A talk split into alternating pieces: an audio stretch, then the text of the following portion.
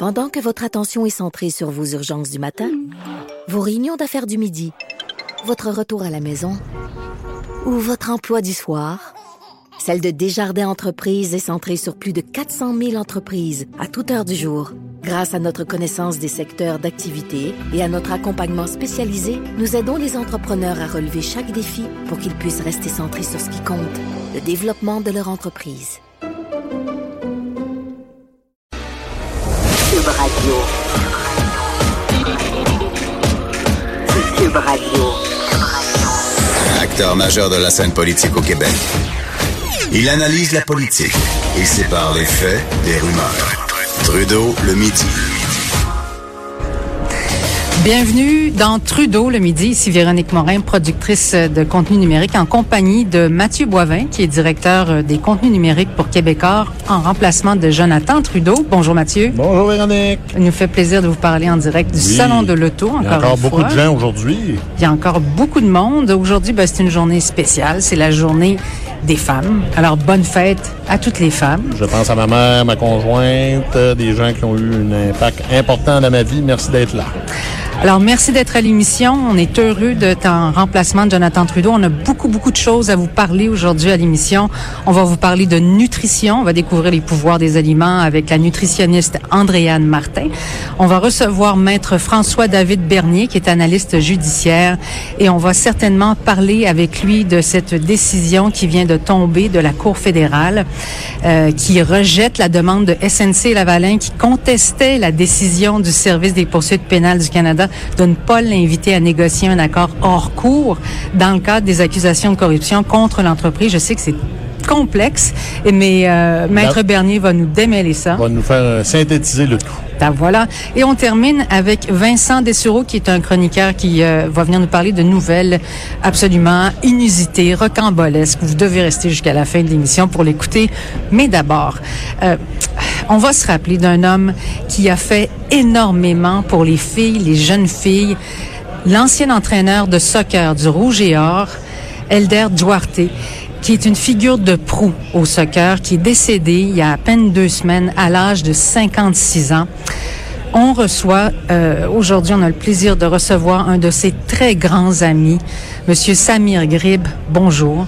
Bonjour. Bonjour, merci de vous être déplacé. Vous avez écrit une lettre qui a été publiée aujourd'hui sur le site web du Journal de Québec et du Journal de Montréal qui s'intitule Elder Duarte, mon ami, mon complice.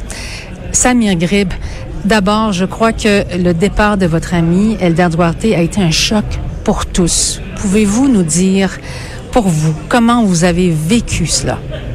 Honnêtement, jusqu'à aujourd'hui, ça, ça paraît irréaliste.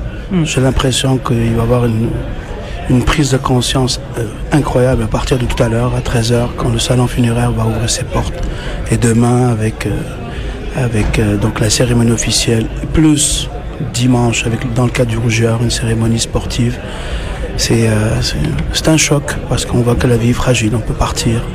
Mais c'est un choc en même temps, c'est un mélange d'émotions et surtout de, de tendresse, de, beaux, de beaux souvenirs parce que je réalise encore avec plus euh, euh, de conviction que c'était la personne avec qui je passais le plus de temps au cours des 30 dernières années. C'était exceptionnel, on était toujours ensemble.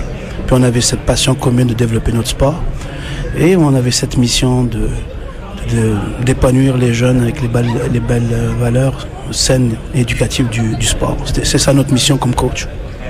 Monsieur Duarte euh, Elder a eu un impact majeur sur un paquet de femmes. Là, c'est la Journée internationale de la femme. Il était l'entraîneur euh, de l'équipe de football du Rouge et féminin. Et qu'est-ce qu'on apprend dans votre lettre ce matin? Il n'y avait pas de chouchou. C'est un gars qui traitait toutes les filles sur la même longueur d'onde, la meilleure de l'équipe, comme la dernière, entre guillemets, remplaçante. Pouvez-vous nous parler de ça un peu? Absolument, ça c'était sa marque de commerce. Des fois, ça lui jouait des mauvais tours parce qu'il fallait qu'il prenne des décisions. Mais chacune des filles était importante à ses yeux. Et euh, tellement que le bon Dieu euh, lui a permis de faire juste deux filles, il n'a pas fait de garçons, deux filles, euh, Amélie et, Emmanuel. Il a toujours traité tout le monde avec égalité. Personne ne pouvait se dire qu'Elder euh, n'aimait pas une de ses filles. Et vous savez qu'en coach des filles, c'est important que les filles sentent ça. Chez les garçons, c'est différent. Et il avait cette qualité humaine d'aller les chercher, de, de les motiver. Il a toujours été là pour elles avant, pendant et après. C'est un des héritages d'Elder au niveau humain. Comment il se prenait, justement, vous dites, il savait comment prendre les joueuses puis les faire travailler ensemble. C'était quoi sa force, justement? Mais sa force, parce qu'il était là pour les bonnes raisons. Lui, il parlait pas de, de, gagner coûte que coûte. La victoire n'était qu'une conséquence. Donc, il euh, s'adressait à ses joueuses. Pour lui, je pense qu'une joueuse, d'abord, c'était une personne et ensuite la joueuse. Euh, C'était ça sa force. Et dans votre lettre que vous publiez ce matin, je pense que vous recevez beaucoup de commentaires des gens du monde du football. Euh, on apprend notamment qu'au début du programme du Elder, M. Duarte, payait, a payé des équipements, des, des, des uniformes, des transports pour lancer le programme. Il a payé de, de- de son argent pour lancer ce programme-là, Oui. au début, début. Là. Non, non, absolument. Ça, c'était en 1994. Alors, ce qu'il a fait, c'est que pour prouver au programme Rouge et Or qu'on avait de la place pour les filles dans la région de Québec, il a fait une année de match euh, hors concours. Donc, il est allé chercher des bons résultats. Mais effectivement, il avait payé le trans- pour le transport, les uniformes, les ballons, presque tout. Et puis, euh, quand il a eu 50 ans, on lui a fait une surprise pour son anniversaire. Et c'est là que j'ai vendu la mèche. Et c'est là que sa femme euh, l'a appris. Après plusieurs années, je pense pas qu'elle lui en veuille ou qu'elle m'en veuille. Elle, elle savait que son gros nounours était très généreux. Puis effectivement, en fait, on fait partie de génération d'entraîneurs où on a mis beaucoup de notre argent pour faire avancer les choses parce qu'on l'a jamais fait pour gagner de l'argent. Parce qu'il faut pas oublier que les- le soccer, quand vous avez commencé il y a quelques dizaines d'années, c'est rendu très fort à Québec, le soccer, mais c'était vraiment pas la même implication des, des implications et des organisations n'étaient pas pareilles. Il y avait moins de staff, moins de personnel pour encadrer. C'était vraiment pas le, même univers qu'aujourd'hui. Non, non, absolument. Puis Elder, oui, on se rappelle, on se rappellera de lui comme un bâtisseur du soccer féminin au niveau universitaire, mais aussi dans la région au niveau civil, puisqu'il était aussi le directeur technique de l'ARS Québec. Il travaillait aussi pour la fédération, donc il était partout. Pour ça que quand on voit les hommages, ils viennent de partout. Donc euh, ce, ce gars-là a marqué tellement de vies et a épanoui tellement de jeunes filles que euh, les, hommages pour, pour Elder sont juste, euh, c'est juste normal ce qui se passe aujourd'hui. Il y a même des, des hommages qui viennent de vos ennemis, des- de vos ennemis jurés, là, les équipes de Montréal. Dans ce temps-là, la partisanerie euh, disparaît. Oui, absolument, absolument. Mais d'ailleurs, Elder n'avait pas d'ennemis. Elder, on ne pouvait pas. Quand je parle de mon amitié avec lui, c'est qu'on était arrivé à un virage qualitatif là-dessus, c'est-à-dire qu'on était capable de tout se dire, puis jusqu'au point que les, les- les défauts de l'un et de l'autre deviennent sympathiques. C'est comme, un- c'est comme une relation de couple.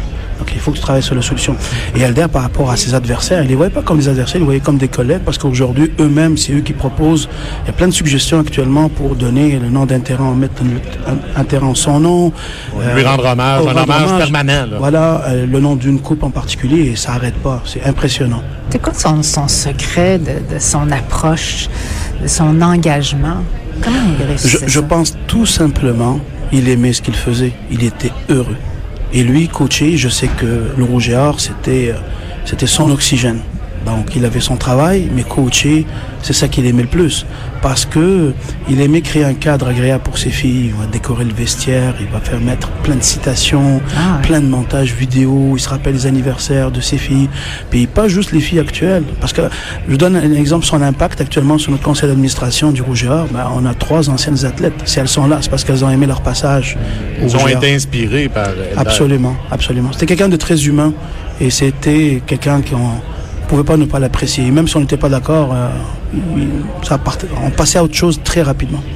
Et parlez-nous, vous avez parlé, Samir, de justement, donc les gens peuvent commencer dès cet après-midi à les donner, euh, rendre hommage là, à Samir, euh, ben, à Samir, excusez-moi, à Elder, au salon funéraire. Et là, demain, ça va être les funérailles. Quel type d'hommage on prépare pour M. Duarte?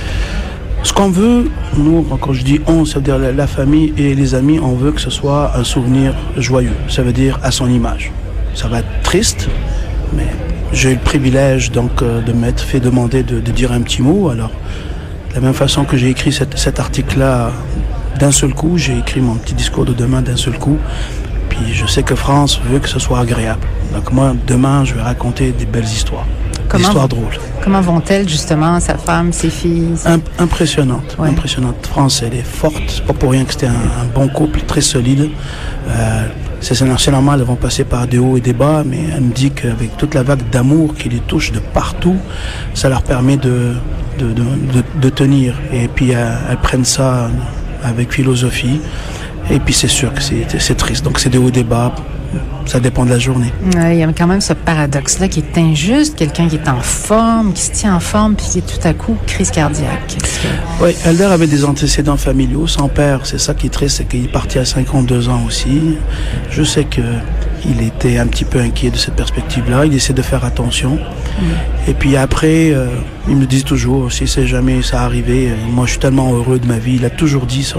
Il était heureux de la vie qu'il menait. C'était un passionné, les projets n'arrêtaient pas.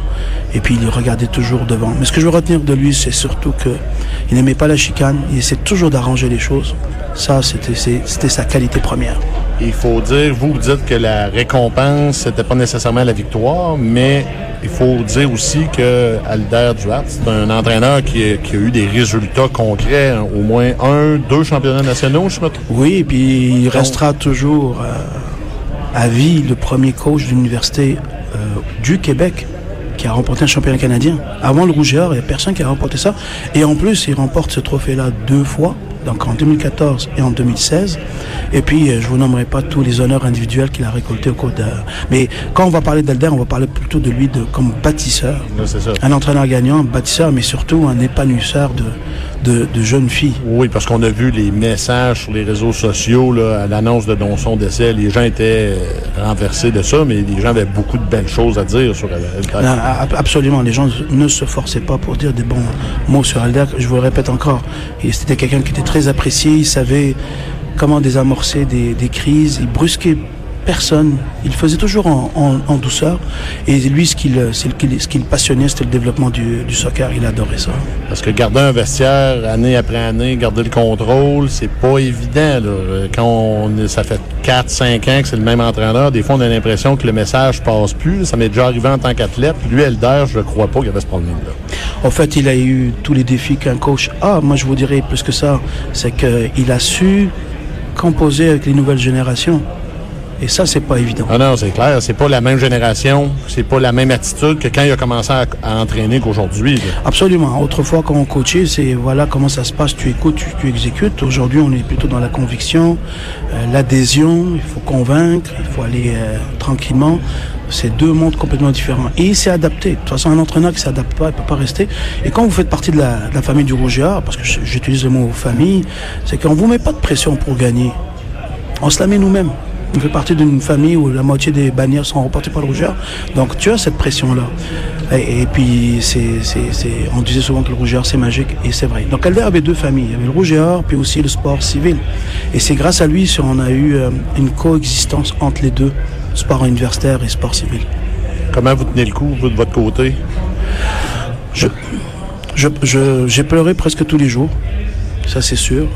Puis euh, quand j'ai écrit cette lettre-là, ça m'a fait du bien. Ça a été carrément, ça a fait partie de mon deuil. Ça, Mais je vous pense a, que- ça vous a aidé dans votre processus? Oui, absolument. Puis il faut pas que j'oublie que je, je suis là aussi pour les autres. Je suis là pour la famille, pour les joueurs, les joueuses. Donc moi, mon deuil, je le vis euh, chez moi. Merci infiniment, Samir Grib, d'être venu nous vous exprimer en ondes. Euh, je suis certaine que les paroles que vous venez de prononcer en touchent plusieurs, sont partagées aussi par plusieurs. Alors, on vous souhaite bon courage. Bon courage à vous, à la famille euh, de Monsieur Duarte, à ses, à ses filles, évidemment, à ses proches, puis à toutes les filles qui ont bénéficié de, de son talent et de son engagement. Merci à vous. Parfait. Merci. Merci, beaucoup, euh, Samir, d'avoir été là. C'était très apprécié. Merci, Merci. à vous. Je vous en prie. On vous revient après ceci.